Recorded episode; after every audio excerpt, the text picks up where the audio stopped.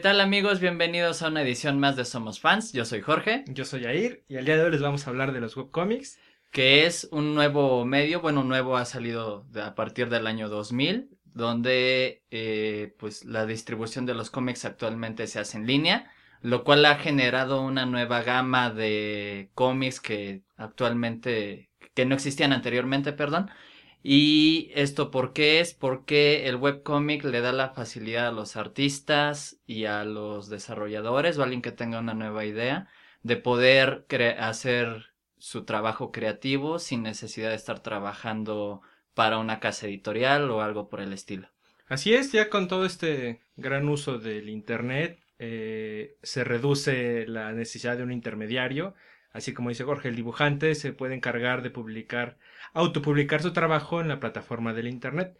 Ya se ha dado muchos casos de que el, cómic cobra tanta fuerza o resulta ser tan bueno que de la edición web pasa a una edición impresa cuando ya una casa editorial le interesa y lo publica. Pero de manera inicial tienes una idea, lo haces en cómic y lo subes.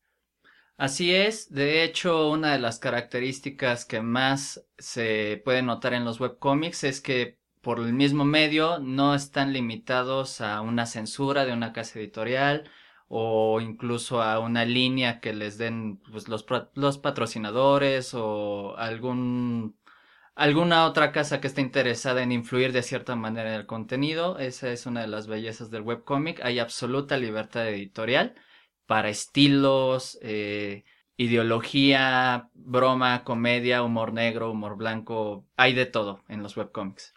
Y bueno, pues obviamente también los webcomics tienen sus desventajas, como no hay un monstruo corporativo o editorial que está apoyando al artista. Inicialmente los cómics pues eh, se leen solo por familiares y amigos y como ironía de nuestra era tecnológica, pues es un, una popularidad que se va dando principalmente de boca en boca por medio de redes sociales o detalles de ese estilo. Así es, muchos de los cómics que, yo digo que la mayoría de los cómics que vamos a hablar el día de hoy, todos nos enteramos por, ah, ya viste este webcómic o alguien te lo pasó entonces tú se lo pasaste a otro y fuimos nosotros empezando a compartir los, los cómics con las demás personas y se volvieron, o sea, nos volvimos parte de esa mecánica de hacerlo popular porque nos gustaba y, lo compartíamos. Claro, y de hecho, pues a, una persona que se quiera dedicar de webcomics, usualmente el ingreso, el ingreso de monetario es por medio de que empiezan a trabajarse ya en playeras o distribuciones ya de los libros, encuadernados, o tienen que buscar alguna manera de soportar eso porque pues los advertisers, los anuncios que hay en las páginas web normalmente no dan para sobrevivir de esto. Sí, así es. Muchas páginas tienen anuncios que si le das clic, pues, él recibe un porcentaje.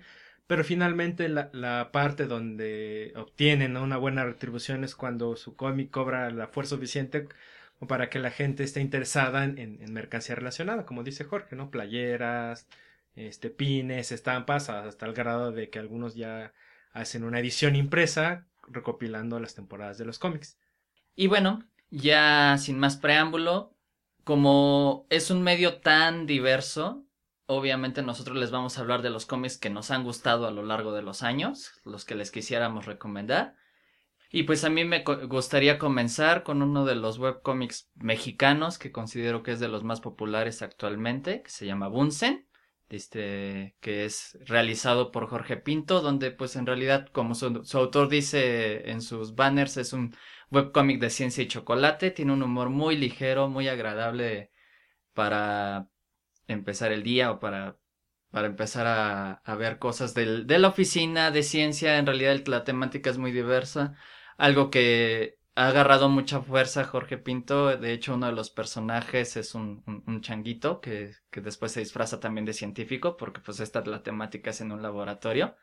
Y se convierte en el doctor mono. Y yo creo que una de las cosas que más marcó que se veía que tenía fuerza era que el doctor mono se postula para candidato y en unas elecciones, pues cuando la gente quería anular su voto, pues eh, eh, dibujaba que votaba por doctor mono y bueno, pues era como un medio de protesta, pero pues en realidad ahí sabió, incluso llegó a salir en los periódicos que el doctor Mono era un candidato fuerte en algunas regiones. Así es, el cómic de Bunsen es un claro ejemplo de la fuerza que puede llegar a obtener un, webcómic siempre y cuando esté, esté bien hecho. Eh, Bunsen, como dice Jorge, es una temática interesante, pero a la vez lo toma de una manera sencilla, al grado de que es uno de los webcomics que lee gente que ni siquiera le gustan los webcomics o como que no es muy clavada, digamos que no es fan, pero lee Bunsen porque es como de fácil acceso, sus personajes son graciosos, en el caso específico de Jorge se preocupa mucho por la... Ahora sí que por esos personajes tan así que si ustedes empiezan a leerlo van a notar que ya en algunas temporadas son de un tiempo para acá hay ciertos personajes que ya dejaron de salir. Tal es el caso de Orville, que considero mi personaje preferido, o al menos era mi personaje preferido hasta que dejó de salir. Un ratoncito color rosa, medio psicópata. Y bueno, Jorge creyó que ya no era buena idea que estuviera y pues, lo sacó de la serie. Bueno, pues esperemos regrese. Pero sí, el webcomic de Bunsen es en realidad. Cuando yo le he querido recomendar a personas, sobre todo que no entran, no entraban mucho a este medio del webcomic, yo siempre hacía alusión, o a mí se me hacía un humor muy similar al que utilizaba Wiri Wiri, que era el Doctor Chunga, que era en realidad una como sátira de repente de ciertas cosas, porque eso, Jorge Pinto inicia este proyecto haciendo alusiones a los becarios, al sistema de educación, obviamente como sátira. Y ya después sus personajes fueron tomando su propia personalidad y ya fue avanzando. Pero ahí lo que yo siempre le he dicho a las personas que se los he recomendado es léanlos desde el principio, vale mucho la pena. Ver sobre todo también la evolución de los personajes. El personaje principal se llama Del, que es pues al principio sí era doctor, luego ya no sabíamos si era doctor, luego era un holgazán, luego renunció, luego regresó y bueno, ha sido toda una dinámica, pero uno le toma cariño a estos personajes y es, y es padre andar viendo cómo van creciendo. Así es, en el caso específico de Bunsen, lo mencionamos primero porque como dice Jorge, es el, es, yo creo que es el principal exponente. No fue el primero, hay algunos otros cómics que salieron que ya cobraron fuerza, que fueron antes de Bunsen, pero el caso de Bunsen es que realmente le llegó a mucha gente, hubo mucha gente que se hizo fan al grado de salir el fenómeno de en las boletas de las elecciones, la campaña de Doctor Mono, la campaña de eh, bueno, no solo fue doctor, ¿no? Después fue otra cosa. Fue empresario. Yo, yo un tiempo tuve un póster pegado en mi oficina de Doctor Mono, vigila tu desempeño laboral. Ajá, también era como asesor de imagen y todo. Pero bueno, ese es parte del personaje del mono que pues nada más anda viendo cómo consigue que le den dinero o cosas así. Ajá, es. Léanlo. Como saben, todos los links van a estar puestos en la página para que entren y se den un, gusto en el caso de Bunsen. Bunsen no es el único cómic mexicano, webcomic mexicano que tuvo mucho auge. Eh, yo considero que otro que va muy cerca también fue Caballo Negro. El problema con Caballo Negro es un poco la, la idea esta a veces medio mojigata del pensamiento mexicano porque yo me hice muy muy muy fan de Caballo Negro cuando lo conocí porque tocaba la temática sexual de una manera como que muy cruda y a la vez medio medio exagerada, pero lo hacía ver de una manera graciosa, pero obviamente que, que en una tira cómica te hablaran de dildos y sexo anal, como que la gente dice, no, no, eso, eso no está bien. Y por ahí empezó, realmente su, su temática no es sexual totalmente, sus personajes, sí, su, su personaje, uno de sus personajes es es McCoy, que creo que es el personaje más, más querido de, de todos los fans de, de, Caballo Negro, que es un monito que parece sacado de un anime, no, no tiene manos, solo tiene pies y tiene como un gorrito negro, está, está chistoso, que es un, que es homosexual o bisexual, creo que es, creo que es homosexual, no, no estamos seguros del todo. Creo que es todo sexual, pero sí. Bueno, no, de todo sexual es el otro de los personajes, es esta Isabel, la novia de Caballo Negro Caballo negro, por si tienen la duda, es un caballo de color negro que vive en un departamento, en un edificio y conoce a una chica que se llama Isabel, que Isabel resulta ser, en las propias palabras de Caballo Negro, una chica tan pervertida que es capaz de cogerse al mismo papa. Y entonces de ahí va derivando lo que hace Jorge Calvazos, es el, que dibuja Caballo Negro, a través de igual de esta secuencia de tiras cómicas empieza a construirte un, un antepasado de los personajes que tiene que ver con, con, corporaciones y espionaje y un grupo secreto, o sea, ha trabajado como que bien su trama, pero te la va dejando en estas interacciones del día a día de los personajes y de su vida sexual y de alguna que otra tontería. Y él, a diferencia de... Bueno, no diferencia, pero también mete personajes gradualmente, como lo hizo Jorge Pinto en Bunsen, pero aquí estos personajes los ha ido metiendo y eso ha hecho que también su, su webcomic vaya, vaya cambiando. Incluso en él, es muy fácil ver el cambio del diseño, como dijimos. Es una cosa de que yo artista empiezo mi cómic y lo publico. Como va pasando el tiempo, pues voy mejorando mis técnicas y el webcomic pues, se va viendo diferente, ¿no? Eso, eso es una cosa que a diferencia del web, del cómic tradicional, el cómic tradicional tiene un estilo y va así todo el estilo hasta que termina. En el caso del webcomic, vas viendo tú la evolución del, del, dibujante. En el caso de Caballo Negro, la evolución se puede ver, sus primeros muñequitos son hechos en, digital, se ve que son como armados. Y ahorita en, en, los más recientes mantiene como ese formato, pero ya le agregó un toque como más caricaturesco y con mayor resolución, mayor calidad, porque pues igual ya tiene mercancía y cosas que puedes adquirir. Claro, de hecho, en el caso de Caballo Negro, creo que fue muy marcado, sobre todo los que lo seguíamos, que era un cómic que era prácticamente de dos dimensiones. Y cuando se empezó a aventurar Jorge Cavazos en el tema del 3D y los perfiles, bueno, todo el mundo lo comentó, al menos todo lo que leíamos, que decías, ah, es que ya el caballo negro se ve de perfil y pensando y todo. Ya después se regresó y sí, como Jair dice, ha estado experimentando mucho con los estilos, a veces más detalle, a veces se vuelve muy minimalista. Pero sí, como ayer comenta, lo más característico de Caballo Negro es el humor, que a mí también, nuevamente, cuando lo he querido recomendar, yo siempre pienso en South Park, que es un humor que puede, algunas personas lo pueden considerar grotesco, pero si andas en el ánimo o si no, no te sientes ofendido por esa clase de humor, no, hombre, te puedes dar unas divertidas impresionantes. Yo tuve el, no, fue error, fue un acierto, pero lo recomendé en la oficina a un compañero y bueno, se escuchaban las carcajadas del otro lado de los cubículos y ya fue, fue cuando me di cuenta de que el éxito de, de Cavazos y el estandarte y la estafeta había sido pasada porque luego se encargó de bajar todos los cómics. O sea, hay gente que se vuelve muy fan de esto.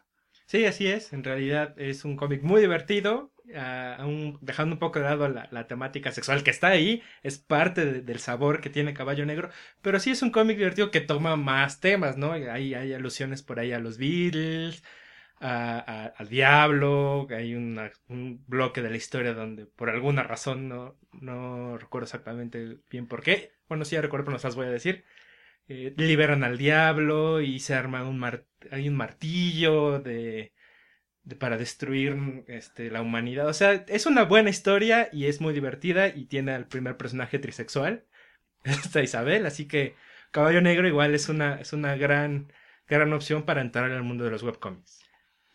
Otro webcomic que ha tenido fuerza últimamente, de hecho ya sus publicaciones han salido en Vogue, incluso en en la FIL, la Feria Internacional del Libro de Guadalajara, es Cindy la Regia, que también tiene su muy particular estilo de seguidores. Este webcómic de Ricardo Cucamonga, pues habla de las aventuras de una de una niña de Monterrey, del municipio de San Pedro, allá donde vive el 1% de la población de México que le sobra dinero y bueno, pues es él en una entrevista que tuvo en MBS Radio describió a su personaje que era como en realidad una sátira, que era una manera de confrontar a la gente porque pues obviamente esta Cindy la Regia es una niña que que tiene su escudo antinacos y que eh, es muy marcado que ella considera que hay como dos Méxicos, uno uno el tipo bien, como lo describe la misma autora que es pues, pues de gente con solvencia económica y todo lo demás y todos los demás que son nacos. Entonces, obviamente el, autor ha, sufrido un poco por críticas, por incluso si lo han llegado a mentar la madre lo han amenazado y cosas así, pero él lo que me dice es, bueno, es que en realidad es, es una manera de burlarnos, es una manera de llamar la atención sobre pues, la situación del país, por ejemplo, pero que ha tenido una popularidad muy grande, incluso considerando que en realidad somos muchos los que nos podríamos considerar como ofendidos. Pero pues a fin de cuentas es un humor que también llega a gustar, hay sus adeptos, hay los seguidores y obviamente pues lo que siempre dice es que él es más bien el, el asesor de Cindy, es Cindy es su jefa y pues bueno, nada más lo anda, lo anda mandando a que la, a, distribuir la palabra de cómo ser una niña tipo bien o cómo casarte bien o cosas así, pero también es muy divertido. Todos los que tengan algunas amistades de Monterrey inmediatamente van a reconocer el estilo de hablar, la manera de, de manejarse y todo, y bueno, también es una muy, muy, muy recomendable si ese tipo de humor nuevamente no los ofende y es muchísimo más ligero que Caballo Negro. Mm, sí, Así es, ahora si buscan un humor que de alguna manera jamás los vaya a ofender, hay un proyecto mexicano que ahorita está tomando ya más fuerza, que es el caso de Casa de Monstruo.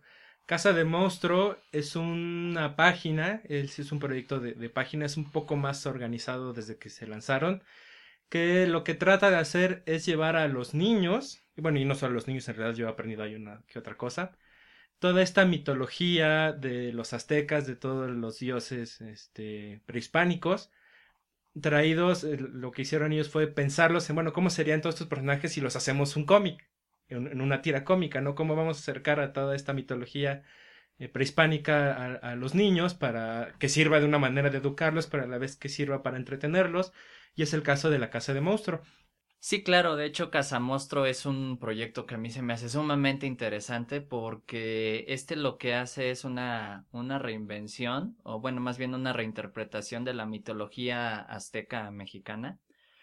Y incluso hasta en el rediseño de los personajes, pues son son una manera de, de, presentarlos de una manera, de una forma muy amigable a nuevas personas. Eh, por lo que entiendo, la, el objetivo del cómic, este sí tiene un objetivo muy marcado adicional al entretenimiento, es recuperar las raíces que se han estado perdiendo a lo largo del tiempo antes de la invasión hispánica. Y bueno, eh, me parece que es muy exitoso este cómic. El humor yo siento que es muy del estilo de, de Snoopy, de este Schultz es un, es un humor muy ligero, muy agradable y en realidad yo las pocas veces que he recomendado este, este cómic, porque pues yo, tiene muy poco yo que lo conocí, con mostrar los personajes, eh, inmediatamente capta la atención. O sea, es un diseño muy limpio, muy bonito, muy interesante y muy amigable. Los personajes, de hecho, cuidan mucho los detalles que tienen en cuestión de, al momento de, de transportar la, la historia mitológica tal cual a esta línea de cómics se, toman igual detalle para preservar los elementos importantes. Tal es el caso de Tezcatlipoca, ¿no? Que es el, lo, aquí lo, lo dibujan utilizando su forma que le copia a Quetzalcoatl, pero por la mitología de que él no tiene un pie y tiene un espejo en forma de pie, lo manejan igual, él tiene en, su dibujito en el pie pues tiene un espejo y en algún momento de la historia pues te lo explica, ¿no? Para que sepas de, dónde viene y por qué es así. Ahora, no solo tienen la, tira cómica, además en su página tienen unos pequeños libritos en realidad, pero son los descargas y lo imprimes o lo lees en, en la misma página web. Un te explican la historia del mundo en base a los aztecas, tienen una sección para que eh, imprimas y pongas a colorear a tus chavitos, etcétera, y están trabajando ya en una serie animada para pues, llevar la tira un poco más allá. Sí, claro, de hecho, este, como les comentaba, este es un proyecto que a mí se me hace sumamente interesante, es una manera muy padre, muy bonita de tratar de recuperar la cultura que tenemos y bueno, es un ejemplo y yo creo que es el mejor ejemplo de los que les estamos comentando actualmente de que la libertad que creativa y editorial que da el webcomic en realidad le te permite que solo, solo sea el cielo sea límite, tú puedes en realidad idear lo que tú quieras. Así es, ese es el gran caso de... El nombre correcto, porque lo hemos estado como pronunciando, bueno, no pronunciando mal, pero se nos va como muletilla, es la casa de monstruo. Monstruo. No, monstruo. Ah, ven, ven, lo dije mal otra vez. Bueno, es casa de monstruo, ya saben, están todos los links en la página. Y bueno, ahora vamos a, bueno, al menos yo quisiera regresar un poco a, a los orígenes del webcomic, antes cuando todavía el blog era la manera más popular de que nosotros como usuarios publicáramos contenido en la web. Hay dos webcomics con los que yo me divertía mucho, que eran Perro, Gato y Ardilla y Hitlercito, que tenían una, una dinámica muy, muy, muy sencilla. En el caso de Perro, Gato y Ardilla eran tres cuadros normalmente, donde a manera de, de comedia pues hacían alusiones a, diferentes cosas. El perro, bueno, decía la ardilla yo soy tal. y luego el, el, el perro comentaba otra cosa y al final el gato cerraba con un con una línea cómica o satírica, pero pues abarcaron muchísimos temas, hablan de psicología, de tecnología, de pornografía, muchísimas, muchísimas cosas y yo creo que ese es uno de los ejemplos más antiguos, entre comillas, que tenemos del webcomic en español. Así es, Perro, Gato y Ardilla también tomaba eh, tocaba temas de filosofía, recuerdo por ahí había algunos, de historia también, y de historia el, hicieron uno, que creo que es de los mismos creadores, que se llamaba Hitlercito. Hitlercito era muy, muy, muy gracioso porque te dibujaba un Hitler pequeñito y te lo ponía en, situaciones así muy, muy graciosas, pero ahí la, la comedia radicaba en que el personaje era Hitler, pero lo caricaturizaban y te lo ponían de una manera como que, o sea, sí, Hitler era el gran dictador, pero aquí era un pues, era como un monito, un niñito que no tenía como todo ese poder y eso resultaba muy, muy, muy divertido. Sí, claro, porque de hecho lo ponía en situaciones donde estaba con Napoleón y con César, entonces era, era, era divertido y aprendías bastante viendo cómo discutía cada quien, porque pues los tres fueron grandes líderes, y, pero pues también sus campañas militares bélicas pues son pues son, han, ha dejado huella en la historia. Entonces ver la interacción de esos tres personajes desde este ángulo es, es muy divertido y muy interesante. Esos dos cómics ya tiene rato que no se han actualizado, más o menos como desde abril. Y mantienen un formato así súper sencillo, son monitos de palitos y bolitas o dibujos de un solo trazo en un fondo blanco. O sea, ahí es otra de las historias que, otro de los cómics que la historia o el argumento es lo que le da, le da la fuerza. Así como ese tenemos muchísimos más webcomics. En realidad la oferta, tanto en inglés o en español, es muy, muy, muy extensa. Solo para mencionar algunos antes de pasar a los cómics en, en inglés, que en realidad fueron como los primeros que empezaron a salir. Tenemos uh, Dosis Diarias, que es un cómic, eh, creo que es colombiano, si mal no recuerdo es colombiano, que hace poco se acaba de hacer la presentación de su libro de Alberto Montt. Este de Alberto Mon, su webcomic, se basa más que nada en, viñetas solas con algún tema que hace a manera de alusión y a veces de burla o a veces de sátira, pero resulta muy, muy, muy gracioso y muy, muy ligero. A veces sus, sus viñetas son de, de chistes que si un día alguien te lo cuenta tú vas a decir, de pero cuando lo ves en, en, en el dibujo es muy gracioso. Tan así que cuando él se llega a tomar su, su lapso de que no va a publicar, pone me voy de vacas y, pone un dibujo de una vaca con su maleta y su sombrero de que se va la vaca de vacaciones. Entonces, de ese estilo del humor tiene Alberto Mott, tiene otros ya un poco más sofisticados, o tiene uno, por ejemplo, de mis favoritos es el de la curiosidad mató al gato, que sale un gato y va a presionar un botón en una bomba atómica y, y la viñeta solo dice la curiosidad mató al gato y a 3180 y tantas personas alrededor. Entonces, ese es el, estilo que tiene eh, Alberto Montt, también es otro webcomic eh, en español. Y no sé, tenemos también a Macanudo de Liniers, que también hace poco vino a presentar eh, su libro. Y tenemos, por ejemplo, hay uno que me gusta mucho que es, es webcomic en el sentido de que él publicaba sus viñetas, igual en, la página, en, un blog. Lo dejó de hacer ya hace muchos años. Es un ilustrador que se hace llamar con el seudónimo de Andresiño, los cómics de Andresiño. Él publicaba mucho, lo que hacía, transportaba poemas y los ilustraba y además mantenía como una historia de un de romance de un tipo que tiene una novia, pero después tiene otra novia, pero cuando está con esta otra novia se está acordando de la anterior y toca un poco la temática sexual, esta temática del del encuentro con esta nueva persona y esta otra nueva persona en realidad también acaba de salir una relación y entonces están juntos, pero los dos hablan de que todavía extrañan a sus parejas y de los sueños que tienen de separación y o sea es una tira un poco cruda y no faltará quien se, se identifique.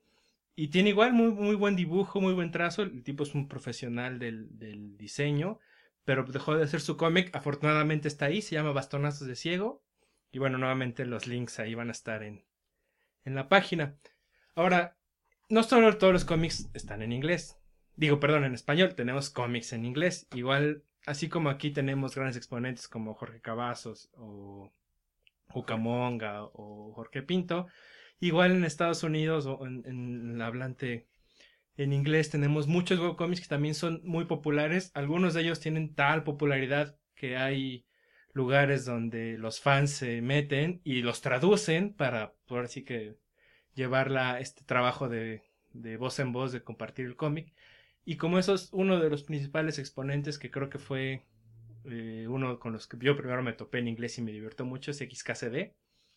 Este cómic de lenguaje, matemáticas y tiene un eslogan, se me acaba de olvidar. Pero bueno, este tiene la principal característica que este sí en verdad son muñequitos de, de bolitas y palitos. Todos sus personajes son el clásico monito de un palito para el cuerpo, dos palitos para las manos, dos palitos para los pies y una bolita para la cabeza. A veces les agrega un sombrero. Y en base a eso te avienta historias que a veces menciona la ciencia, a veces menciona cosas tecnológicas, a veces menciona cosas del internet, a veces, bueno, muchas veces menciona Velociraptors. Sí, claro. De hecho, el eslogan es eh, un, un cómic de matemáticas, sarcasmo y el idioma. Ah, ándale. Y sí, como Jair dice, este, este cómic también es muy interesante porque la persona que lo dibuja, de hecho, es un ex técnico de la NASA, o bueno, es una persona que en verdad sale de lo que está hablando cuando habla de ciencia. Y me parece que ya va como en la tira 700, algo así. O sea, en realidad es un cómic que ha permanecido a lo largo de muchos, muchos años. Yo sí llevamos años ya leyéndolo. Y como dice Jair, o sea, en realidad el, el diseño es muy simple, es muy minimalista pero el contenido es donde genuinamente compensa mucho, o sea, es, ese estilo de humor yo creo que sí ya es un poquito más enfocado porque tiene que eh, muchas veces tienen que ser personas que entiende lo que le está hablando. No se clava demasiado, pero de repente sí habla de física cuántica o de tendencias matemáticas o de funciones pero en realidad pues él le da por abarcar de todo, de repente se mete a la política, ese personaje que comenta Jair que tiene un sombrero, en realidad es muy característico, es un cínico también impresionante que está peleado con toda la sociedad, pero sí, es de los cómics de web más populares de Estados Unidos. Y bueno, yéndonos al otro lado del espectro, yo les quisiera hablar de un sitio web en Estados Unidos para todos los aquellos que, que hablen en inglés que se llama Snafu Comics donde ahí justo ah, hace unos momentos Jair me estaba haciendo la observación de que es un sitio dedicado al fanfiction, que son están basados en propiedades intelectuales de otras compañías. De hecho, los que yo más leo y por el cual eh, ingreso a la, a la página regularmente son es un cómic basado en todo el universo que creó Cartoon Network eh, le hace las chicas superpoderosas, el laboratorio de Dexter y, eh, Samurai Jack, así muchas, muchas caricaturas. Y pues este artista lo que hace es darle una continuidad a sus cómics, bueno, a estas historias. Y pues él se imagina un universo donde todos estos personajes van juntos a la escuela. Y pues, son sus aventuras, pero pues trae una trama muy, muy, muy buena. Les pone así una aventura. Hay un. Hay mucha interacción entre los personajes se llama Power, Powerpuff Girls Don, Joshi, Doujinshi, que es como una traducción japonesa al, a cómic o a, o tira. No es manga, no se vayan a confundir.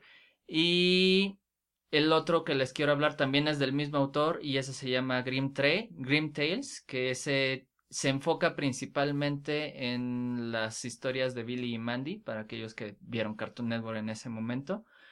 Y habla mucho de, bueno, pues ahí sí él se avienta una historia épica en mi, en mi parecer, porque pues ya, ya habla de la siguiente generación, del, del, de los niños de la muerte y sus aventuras, pero está muy bueno, está muy padre, les va a gustar mucho para todos aquellos que les gustó el extraño mundo de Jack o las aventuras de Billy Mandy u otros u otras historias de este tipo de temática, él toma ese universo y lo integra perfectamente bien para, para mi gusto.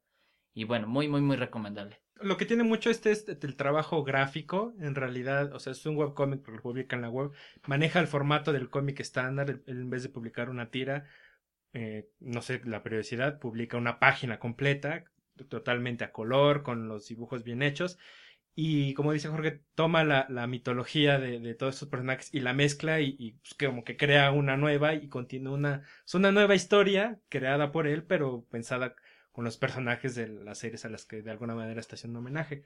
Es un cómic eh, bastante colorido, a mí me gustan mucho los dibujos, yo cuando los vi los dibujos digo, ah, están muy, muy, muy, muy bien padres, no le piden nada a los dibujantes originales, pero igual, así como ese, hay, pues hay más, yo alguna vez llegué a topar uno que seguía las historias de My Little Pony y había... O sea, hay una infinidad de, de, que son webcomics, pero que manejan este formato de que continúan la historia del fanfiction, pero así que independiente. Y bueno, también hay otros de los cómics igual más populares en, en Estados Unidos, que por ejemplo es el caso de The Oatmeal. Esa tira igual... He, visto lugares donde está traducida al español. Esta es una tira cómica de un, personaje muy característico de la internet. El tipo que los dibuja en realidad ha hecho conferencias, ha llegado a salir en los TED Talks, y él lo que tiene es que él publica sus tiras, pero él no tiene una periodicidad, publica cada que dice, ay, tengo una tira en mente, la publica y la saca. Y él ya hace dinero publicando libros, tarjetas, pósters. Este cómic lo que tiene es que hace críticas a, cosas de la sociedad, pero las hace de, unas maneras de, dibujar así muy, muy absurdas que resultan muy, muy graciosas y, llegan a crear conciencia. Y no, bueno, no solo de crear conciencia, también tiene algunas tiras, por ejemplo, es amante de los gatos y entonces tiene unas series de episodios que son los Bobcats, que son los gatos, así gatos tal cual, pero que trabajan en oficina. Y entonces tienen comportamientos de gatos, pero a la vez tienen puestos en, su oficina y entonces resulta absurdo y a la vez gracioso. Así es, de hecho, pues toda la variedad que tenemos en los cómics da para muchísimo. No podríamos, en realidad, aunque nos dedicáramos cinco o seis episodios a hablar únicamente de webcomics, porque, pues como les dijimos al principio, es tan diverso el medio que en realidad nos da para, para hablar de muchas, muchas cosas. Eh, yo en realidad de los webcomics en inglés, los que más sigo fervientemente son estos que acaba de mencionar Jair. No sé si tú quieras comentar algún otro.